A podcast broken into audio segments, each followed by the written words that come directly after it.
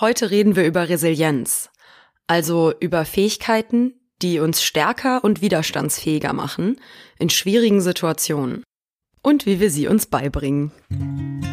Ihr hört den Taz-Podcast Nur Mut, Anleitung für den Krisenkopf. Ich bin Annette Selle, ich bin Journalistin und spreche hier mit der Therapeutin Petra Muth. Frau Muth ist psychologische Psychotherapeutin. Sie macht Verhaltenstherapie. Sie hat eine eigene Praxis im Ruhrgebiet, hat lange Zeit stationär in Kliniken gearbeitet und macht das nach wie vor auch noch ambulant.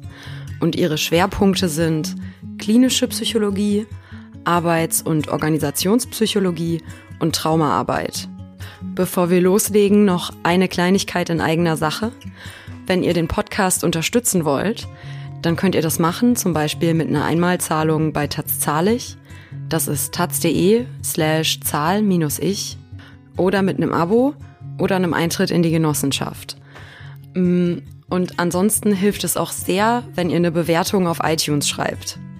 Also falls euch der Podcast gut genug gefällt, um ihn zu empfehlen, oder ihr Feedback oder bestimmte Themenwünsche habt, wir lesen alles. Frau Muth, wir hatten gesagt, heute soll es um Fähigkeiten gehen, die uns in schwierigen Situationen stärker machen und wie wir sie uns beibringen.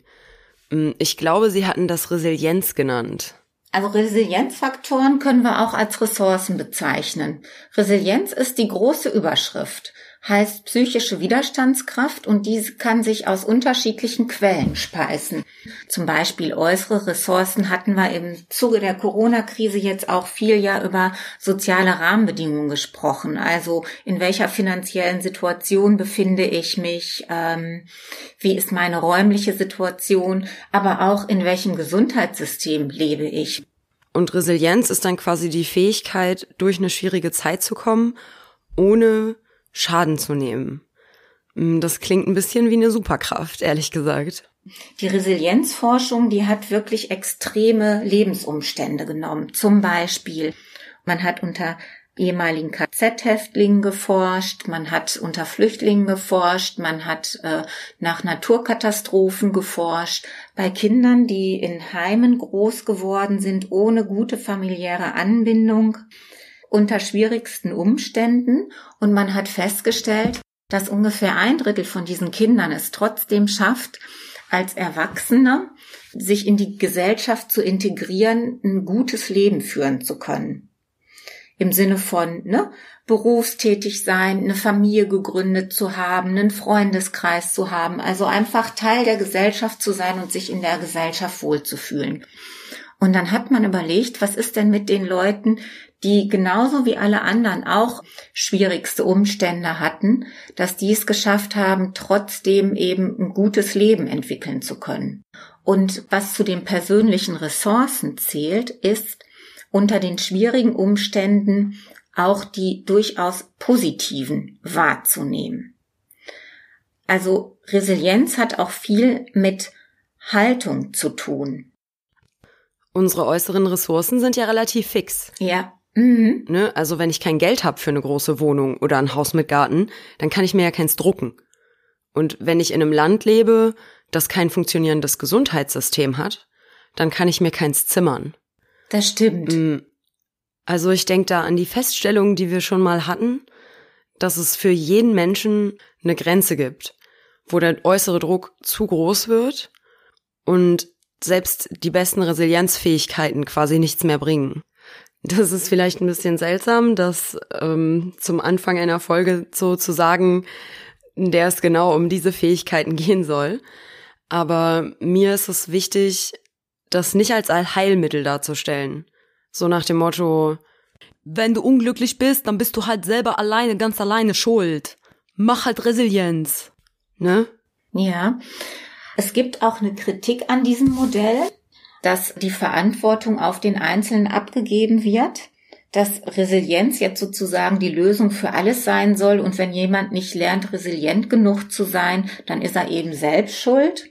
Es gibt natürlich äußere Umstände, die eben extrem schwierig sind und wo es einfach wichtig ist, die zum Positiven zu verändern. Die Idee soll nicht so verstanden werden, dass das jetzt das Allheilmittel für alles ist sondern dass die uns generell hilft, besser im Leben klarzukommen, belastungsfähiger zu sein, also dadurch mehr erleben zu können und unser Leben positiver zu erleben. In Folge drei und vier hatten wir ja darüber gesprochen, ja. wie wir unsere Selbstwirksamkeit steigern mhm. und weniger perfektionistisch sind mhm. und optimistischer ja. an Sachen rangehen. Das heißt, eigentlich haben wir drei Faktoren ja schon. Wenn wir dann weiter bei diesen inneren Ressourcen bleiben, kann man da auch einen sehr schwierigen Punkt nennen. Menschen, die über starke psychische Widerstandskraft verfügen, die zeichnen sich häufig auch darüber aus, dass sie ihre Situation akzeptieren. Also nicht im Sinne von, in der Zukunft will ich nichts ändern, so ist es nicht gemeint, sondern dass die Vergangenheit mit all ihren Schwierigkeiten und das Aktuelle auch akzeptiert wird und nicht im Sinne von sich davon emotional niederdrücken zu lassen oder in ähm, Widerstand zu geraten, in große Wut, die dann ins Leere läuft oder vielleicht sogar auch noch zu äh, ungünstigen Konsequenzen führt, weil man dann, was weiß ich, vor lauter Frust irgendwas kaputt macht sondern eben zu akzeptieren, die Situation ist, wie sie ist und ich gucke, wie ich sie besser machen kann. Und das ist ein ganz schwieriger und heikler Punkt, weil der ja auch bedeutet, ähm, dass eigene persönliche Leid akzeptiert wird, dass es dazugehört und dass da nicht die ganze Zeit gegen gekämpft wird, sondern geguckt wird, wie kann ich damit umgehen. Das erinnert mich ein bisschen an Trauerbewältigung, ehrlich gesagt. Es gibt ja diese Stadien, die erforscht wurden, mhm. ne, die jeder Mensch durchläuft in einer individuellen Reihenfolge. Fünf Stadien waren das, meine ich. Mhm. Also es gibt Leugnen, ne? Das ist gar nicht so. Ja. Ähm, dann gibt es Verhandeln. Mhm. Also vielleicht, wenn ich jetzt das und das mache, dann tut's nicht mehr weh oder dann ist es wieder gut. Ähm, dann wütend sein, traurig sein und eben schlussendlich Akzeptanz. Mhm. Ja. Und dann ist es oft so, dass die Person auch noch mal zwischen den äh, Stufen hin und her springt. Also es ist nicht ein Prozess, der glatt durchläuft, sondern es kann sein, von der Akzeptanz noch mal in die Wut zu geraten, um dann zurück zur Akzeptanz zu kommen. Und es kann ja gut sein, dass wir diese Stadien gerade durchlaufen, ne? Mhm. Und dass es so, wie Sie sagen, ein Prozess ist, den viele gerade haben, ohne das wirklich zu merken. Mhm. Weil wir haben ja Anlass zur Trauer zum Beispiel Trauer um den Alltag, den Vertrauten, der verloren gegangen mhm. ist. Ne? Und wenn wir uns Zeit geben, um uns da ja. durchzufühlen, dann landen wir irgendwann bei Akzeptanz. Und das ist dann der Moment, wo ich sage, ja, ja, die Situation ist, wie sie ist. Und jetzt schaue ich mal, was ich daraus machen kann. Mhm. Ja. Und das heißt, sich auch für diese inneren Prozesse zu öffnen, also dass die Trauer auch da sein darf. Weil Trauer heißt ja immer, uns geht irgendwas verloren. Es hat ja was mit Verabschieden zu tun. Und so wie Sie schon sagten, ne, schöne Bestandteile unseres Lebens können wir aktuell nicht wahrnehmen. Ja, die sind gerade weg. Und wir wissen nicht, wann sie wiederkommen, mhm. wie sie wiederkommen. Ja. Ne, da ist ja eine Menge Ungewissheit. Ähm, das Leben nach Corona. Wird alles wie es war? Oder werden Dinge anders? Ähm, ne, das ist ja die Frage, wie das dann aussehen wird. Mhm. Und was wir jetzt wissen, dass es eben vieles, was wir mochten, ist gerade weg. Ja. Und da sehen Sie auch, es gibt auch noch eine weitere wichtige Ressource, die Sie da angesprochen haben, die Kompetenz, Unsicherheit aushalten zu können. Die ist auch nicht gleich ausgeprägt, die kann man aber auch üben. Deswegen sprechen wir ja letztendlich über diese ganzen Resilienzfaktoren, weil die alle auch zu erlernen sind in einem gewissen Umfang. Für jemanden, der ein hohes Sicherheitsbedürfnis hat, ist die Situation jetzt natürlich schwieriger als für jemanden, der sagt, ach, das kriegen wir schon irgendwie hin. Ne? Bisher haben wir irgendwie alles gemeistert. Da hören Sie auch schon, wie nah das am Optimismus ist. Und auch das ist jetzt zwar eine schwierige Situation, aber unter den Umständen, ich habe noch die und die und die Vorteile, da freue ich mich drüber. Das heißt, ich bin ja in der Lage, aktiv für mich zu werden. Das ist ja auch was, woran ich erkenne, wie unsicherheitsgeladene Situation für mich ist, ne? Das Joldene irgendwie.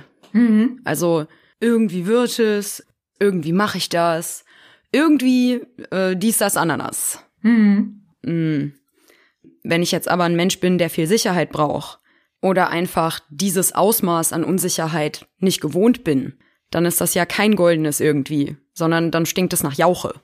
So, weil das irgendwie bedeutet, ich habe Unsicherheit und es macht mir Angst. Wie stelle ich das dann an, mir beizubringen, mit so einer Situation umzugehen? Mhm, ja, also Sie haben das ja gerade beschrieben mit dem Golden, das goldene irgendwie. Und das ist ja in ferner, ferner Zukunft. Das ist so weit weg und so abstrakt, wir wissen es nicht. Ist es jetzt in drei Monaten, ist es im halben Jahr, ist es im Jahr? Wie wird es aussehen? Ne? Wie golden ist es tatsächlich? Und wenn das so weit weg ist und so abstrakt ist, versuchen Näherliegendes sich vorzunehmen, sich mit Näherliegendem auseinanderzusetzen, damit es konkreter wird, weil je konkreter es ist, desto ähm, mehr vermittelt es ja wieder das Gefühl von Einflussnahme und Kontrolle. Also lege ich quasi mein Fernglas weg. Ne? Mhm. Nicht weit in die Zukunft schauen, sondern nur darauf gucken, was mache ich morgen, diese Woche, Ja, genau. Im Krisenfall, wenn es ganz, ganz schlimm ist, tatsächlich nur auf den Tag gucken und gucken, wie wird dieser Tag ähm, gelebt und eventuell auch überstanden, wenn es richtig ähm, hochkritische Situationen sind. Dann ist das Ziel Überleben. Wenn es jetzt nicht so dramatisch ist, ne, dann können wir auch die Zeiträume ausdehnen. Im Sinne von einer Woche, einem Monat, ne, die nächsten drei Tage, je nachdem, also das ist so ein Wechselspiel aus den Umständen dann auch wieder. Und so backe ich mir dann Struktur, die mir in einer unsicheren Zeit fehlt. Ja, also ich nehme einen begrenzten Zeitraum und plane, was ich Ja. da vorhabe und stelle dadurch für mich innerhalb dieses Zeitraums Sicherheit her. Das ist was und das lässt sich auch üben. Und da kommen wir direkt zu einem nächsten Faktor. Dazu brauchst auch Selbstdisziplin. Also in der Forschung wurde festgestellt, dass Menschen, die eine höhere Selbstdisziplin haben, auch widerstandsfähiger sind. Weil die schaffen, über längere Zeit ein Ziel zu verfolgen, um dann eben halt auch Erfolg haben zu können. Also das Gegenteil von Selbstdisziplin äh, oder was damit einhergeht, ist ja auch umgekehrt, dass ich sofort ein, ein Belohnungserleben haben muss. Wenn ich nicht über Selbstdisziplin verfüge, brauche ich sofort, sagen wir mal, das symbolische Bonbon, damit ich meine Handlung auch ausführe. Und das ist ungünstig, weil uns das sehr unstet macht und sehr von der direkten Belohnung abhängig macht. Wenn wir es aber schaffen, am Ball zu bleiben, längere Zeit eine Strategie zu verfolgen, ist auch die Wahrscheinlichkeit, dass wir ein Ziel erreichen, viel größer. Was uns dann wiederum ja auch unsere Selbstwirksamkeit stärkt, weil wir merken, ah ja, das lohnt sich, das lohnt sich am Ball zu bleiben, weil ich kann tatsächlich was bewegen. Daran können Sie ja schon merken, wie sich so das aufeinander aufbaut. Mm, Zu Selbstdisziplin fällt mir ein Experiment ein, das es mal gab. Mit Kindern und Marshmallows. Mm, Da war ein Raum und da saß jeweils ein Kind drin. Und diesem Kind hat man einen Marshmallow vorgelegt und gesagt, ich gehe jetzt raus und du hast die Wahl, du kannst den Marshmallow jetzt essen, aber du kannst auch warten. Und wenn du ihn nicht isst, bis ich wieder da bin, dann bekommst du noch einen zweiten Marshmallow dazu. So. Und dann hat man langfristig beobachtet und die Kinder, die gewartet haben, ja, die den Marshmallow liegen lassen konnten, die waren tatsächlich als Erwachsene dann glücklicher. Also sie waren auch erfolgreicher, ne, das bedingt sich ja. Also sie haben ihre Ziele erreicht. Und was ich total spannend daran finde, ist, dass, und da kommen wir zum Punkt Selbstdisziplin trainieren, diese Kinder, die saßen da nicht einfach rum und haben auf den Marshmallow gestarrt, während sie gewartet haben. Also das haben die Kinder gemacht, die sich dann nicht zusammenreißen konnten, sondern was die Kinder gemacht haben, die durchgehalten haben, war, also die haben da gesessen und die haben in die Luft geguckt oder sie sind aufgestanden und vom Tisch weggegangen, haben also räumlichen Abstand zwischen sich und den Marshmallow gebracht. Mm. Ich glaube, man kann sagen, sie haben die Situation so verändert, dass es ihnen leichter fiel, den Marshmallow nicht zu essen. Mm, Also, dass es nicht drauf ankommt, dieses innere Quell der Selbstdisziplin, das ist quasi bei allen gleich, Hm. Aber die einen haben eben diese Strategien, also diese Fähigkeiten und die anderen noch nicht. Ähm, das ist also wie so ein Wettbewerb, wo es darum geht, dass ich glühende Kohle möglichst lange halten soll. Und mhm. die einen versuchen es mit der Hand und die anderen holen sich zwei Stöcke und die mit den Stöckern halten länger durch. Aber nicht, weil sie krasser sind, sondern weil sie sich zwei Stöcke geholt haben. Ja, wer Lust hat, kann ja auch mal unter YouTube sich diese Filme angucken. Ähm, das ist auch total süß, die Gesichtsausdrücke von den Kindern dabei zu beobachten. Mm. Aber daran sehen Sie ja auch schon wieder, also da, da ist ja niemand gewesen, der den Kindern gesagt hat, wie sie sich jetzt am besten verhalten können. Und manchen Kindern fiel es eben leichter, sich abzulenken. Die haben intuitiv gespürt, wenn ich die ganze Zeit auf diesen Marshmallow starre und sofort, dann will ich den auch sofort haben. Und dann haben die den Teller so ein bisschen zurückgeschoben, zur Seite geguckt, sind mal aufgestanden, haben mit den Fingern gespielt. Also die hatten verschiedenste Möglichkeiten, sich abzulenken. Solche Möglichkeiten können wir ja auch erlernen. Das heißt, eine Voraussetzung für Selbstdisziplin ist, dass ich Belohnungen aufschieben kann. Mhm, genau. Selbstdisziplin und Belohnungsaufschub, die gehen Hand in Hand. Also aushalten zu können, dass ich eine Handlung vollziehe, ohne sofort unmittelbare positive Konsequenzen zu spüren. Und das ist auch äh, eine wichtige Ressource, in diesem Sinne zu überlegen, wenn ich etwas tun möchte, ob ich mein, die Konsequenzen nur kurzfristig betrachte oder auch die längerfristigen. Und oft neigen wir Menschen dazu, wenn wir das nicht bewusst machen, die kurzfristige Belohnung anzustreben was uns aber nicht unbedingt hilft, wenn wir längerfristige Ziele erreichen möchten. Zum Beispiel Vermeidungsverhalten. Bei jemand, der sozial ängstlich ist, der spricht dann halt die Person nicht an, die da so sympathisch aussieht. Ne? Weil in dem Moment schnellt ja die Angst in die Höhe, die könnte ja irgendwie doof reagieren. Kurzfristig ist dann die Angst weg. Ne, das unangenehme Gefühl wird nicht erlebt. Aber längerfristig kommt die Person ihrem Ziel ja nicht nah, in Kontakt mit anderen treten zu wollen. Und wie können wir lernen, Belohnungen aufzuschieben? Also da wieder diese Strategie, mir bewusst zu machen, was mein Ziel ist. Mich zu motivieren über das, was ich mir durch mein Ziel verspreche und deswegen kurzfristig die Anstrengung aufzunehmen. Also bereit zu sein, die aufzunehmen. Bezogen auf die aktuelle Situation ist ja das Kontaktverbot ein großer gesellschaftlicher Belohnungsaufschub, ne? Mhm. Weil wir sagen, jetzt gerade können wir uns nicht treffen, wie wir wollen. Aber ja. dafür sterben weniger Menschen, die dann noch am Leben sind, wenn das alles mhm. hier vorbei ist. Mhm. Und dann feiern wir alle zusammen. Mhm. Und ich musste schmunzeln, weil ich habe mir gestern Abend noch zum Thema Belohnungsaufschub, habe ich mir vorgestellt, wie schön die Partys werden, wenn das Ganze vorbei ist. und habe mir das herrlich ausgemalt mit Musik und allem, was dazugehört und wen man dann treffen kann und wie nett die Gespräche werden. Und wie schön das ist auf der Tanzfläche. Ja, und die Umarmungen. Ja, Menschen, ja, die sich zusammen ja, auf dem Boden rumwälzen. Genau, eine Möglichkeit ist, sich auch die Dinge vorzustellen, wirklich auszumalen. Sie kennen das ja, dieses, ähm, wenn Sie sich eine Zitrone vorstellen, was passiert dann bei Ihnen? Sie beißen in eine schöne, saftige, gelbe Zitrone. Mein Körper reagiert, als würde ich tatsächlich in eine Zitrone beißen. Mhm. Ne? Also zum Beispiel kommt der Speichelfluss ins Laufen. Die Zitrone ist Fantasie, ja. die gibt's nicht aber mein Körper reagiert, als wäre sie da. Mhm. Und daran können Sie super schön erkennen, dass wir alle diese Vorstellungskraft haben. Es gibt ganz viele, wenn das mal so in Therapie als Möglichkeit angesprochen wird, die sagen, oh nee, das kann ich nicht, das ist nichts für mich. Also dieses bildhafte Vorstellen, dieses Imaginieren, ne, das können Sie mit anderen machen, aber nicht mit mir. Es funktioniert. Es ist vielleicht eine Hemmschwelle und wenn, ne, ist ja auch okay, wenn jemand sagt, nee, ich will mich da nicht drauf einlassen aber es funktioniert und wie Sie schon sagen, es löst etwas in unserem Körper aus. In dem Moment haben wir nämlich ähm, hormonell erleben wir diese Belohnungsreaktion. Das Endorphine oder eben Dopamin ausgeschüttet wird, dass äh, positive Gefühle angeregt werden. Durch die Vorstellung allein.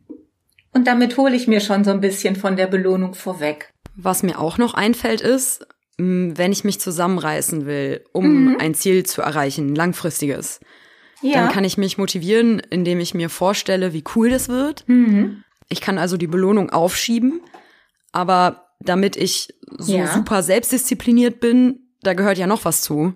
Ja. Nämlich, dass ich mich nicht ablenken lasse. Impulskontrolle. Also sehr impulsive Menschen fahren viel mehr Achterbahn im Leben und denen fällt es auch viel schwerer, längerfristige Ziele zu erreichen. Mm, das ist ja auch situativ, ne? Mhm. Also manchmal gibt's ja Situationen, wo man so ist, so, jetzt leg ich los, jetzt mach ich das, yes, ich bin so drin. Nix kann mich rausreißen. Oh, ein Vogel! Mm, das passt ja auch zum Kontaktverbot, ne? Wenn mhm. ich das mhm. sinnvoll finde und mich dran halten will, und dann bin ich mit einem Freund spazieren mhm. und wir treffen auf zwei andere Freundinnen, ne? Und dann ist mein Impuls zu sagen, ja. hey, lass doch einfach zu viert gehen. Mhm. Ist doch nicht so schlimm. Genau. Die direkte Aufmerksamkeit immer auf die äußeren Reize senden, ne, wie oh der Vogel, oder eben aus dem spontanen Gefühl heraus zu handeln. Und wie kann ich Impulskontrolle üben? Ja, mhm. das ist auch ein ganz tolles Thema. Üben fängt wieder mit der Wahrnehmung an. Die Impulskontrolle, so mal ganz auf die Schnelle, fängt wirklich dabei an, in sich reinzuspüren, was ist körperlich los. Es gibt Signale im Körper, die man finden kann und die dann wie Hinweisreize sind, die so Alarmzeichen sind. Und es gibt auch Situationen. Und dann kann diese Person sich auch sozusagen, wenn sie weiß, so eine Situation kommt auf mich zu, vorher schon einstimmen, vorbereiten. Wie so ein Feuerwehrmann, bevor der ins Feuer geht, schnell die Schutzrüstung anziehen. Ich weiß, gleich wird's gefährlich. Also überlege ich, ne, wie reguliere ich mich runter?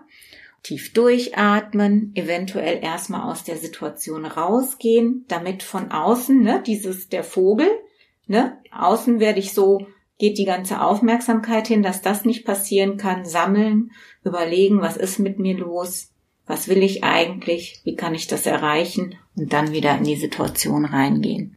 Ich habe mal irgendwann eine Arbeit darüber gelesen, dass wir mit dem, was wir mit unserem Körper machen, unsere Psyche beeinflussen können. Mhm. Mm, da ging es unter anderem um die beruhigende Wirkung von Hinsetzen. Mhm. Mm, dass es beruhigend ja. ist, wenn ich zum Beispiel den Impuls habe, auf und ab zu laufen, weil ich so aufgebracht mhm. bin. Dann setze ich mich hin und mein Gehirn merkt, oi, der Körper sitzt. So schlimm kann es nicht sein. Mhm. Ich fahre mal den Flucht- oder Kampfmodus runter. Mhm. Das heißt ja auch, ich gehe aus der Situation raus. Eventuell verlasse ich den Raum oder ich gehe gedanklich raus. Bevor ich anfange, meine Kinder total anzuschreien, schnalle ich mir mal den Kopfhörer ne, auf die Ohren und höre ein beruhigendes Lied oder ein Lied, was mich wieder optimistischer stimmt. Und das, was Sie dann auch angesprochen haben, sich über den Körper zu beruhigen, ist auch eine innere Ressource. Damit sprechen wir dann das schon auch wieder größere Thema Achtsamkeit an. Also wenn ich achtsam im Hier und Jetzt bin, also wenn ich mich auf mich besinne, mich wahrnehme, das heißt auch meinen Körper wahrnehme, meine Atmung wahrnehme, dann hilft das auch gegen Impulsivität und Achtsamkeit ist, wie gesagt, eine ähm, innere Ressource. Wäre das dann ein gutes Thema für nächstes Mal?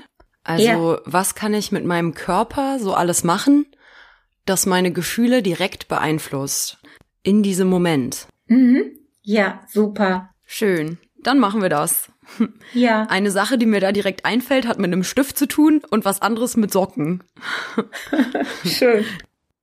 Heute haben wir über Resilienz gesprochen und wie wir uns dieses Set aus Fähigkeiten, die uns stärker und widerstandsfähiger machen, aneignen können. Wir haben über Selbstdisziplin gesprochen, über Belohnungsaufschub, über die Kraft der Fantasie und über Impulskontrolle. Nächstes Mal reden wir darüber, was wir so alles mit unserem Körper machen können, um zu beeinflussen, wie wir uns fühlen. Bis dahin, Macht es bunt.